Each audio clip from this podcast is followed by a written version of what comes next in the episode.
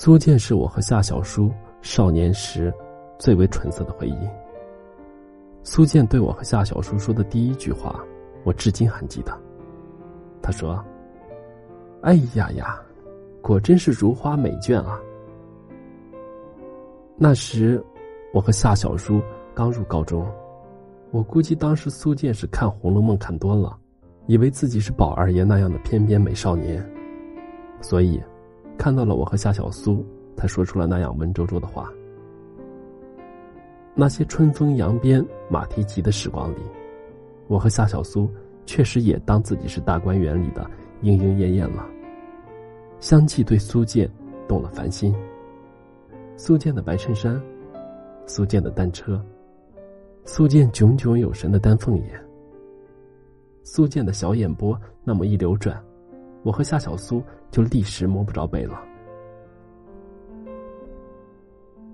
后来，夏小苏说：“玲玲，这样也不是办法，要不咱俩抓阄，谁抓到了有苏建名字的纸条，苏建就归谁。”我想也不想的就点头同意了。夏小叔很仗义的让我先抓，结果我抓到了一张空白的纸条。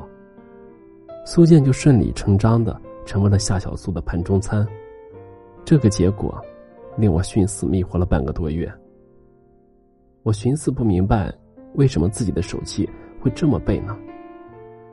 就这样，我眼睁睁的看着夏小苏这个狐狸精，斗志昂扬的和苏建。在我面前，迈着革命正步，而最后，夏小苏竟然告诉我，当年他让我抓的那两张纸条都是空白的。但是，我并没有因此而怀恨夏小苏，因为，当我成了局外人时，我冷静的发现，别看从宏观角度上，苏建长得那么英俊、挺拔，其实显微镜下。那小子还有点 O 型腿，这不符合我高标准的审美观点。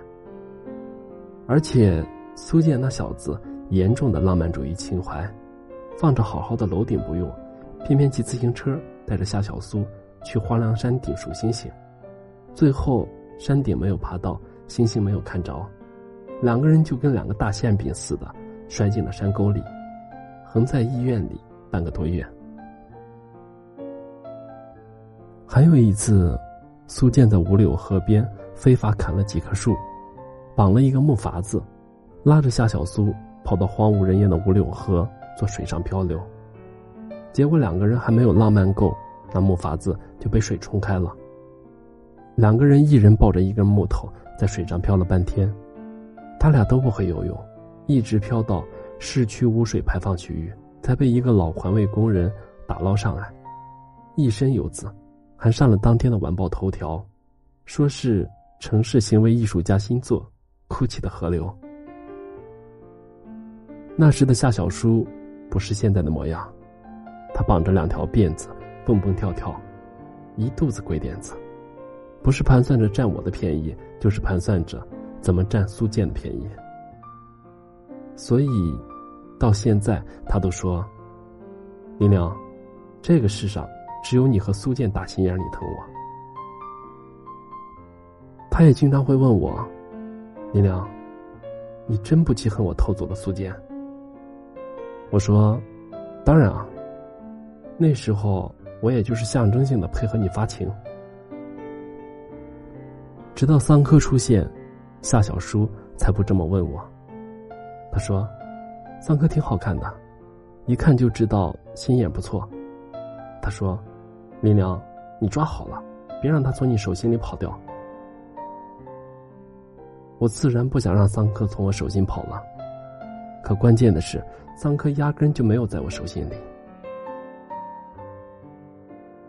我和桑科，我遇见他的时候，正是木棉纠缠的热烈懵懂季节。我当他是天神一样，小心的供奉在心底。而他遇见我的时候，却已过尽千帆。他当我是风景，漫不经心的收揽眼底。如果我也能在桑科清纯木棉季节里走过，我敢保证，我会比夏小叔还妖孽。夏小叔能让苏建供他如菩萨，我就能让桑科供我如佛祖。但一切，都是我一厢情愿的想象。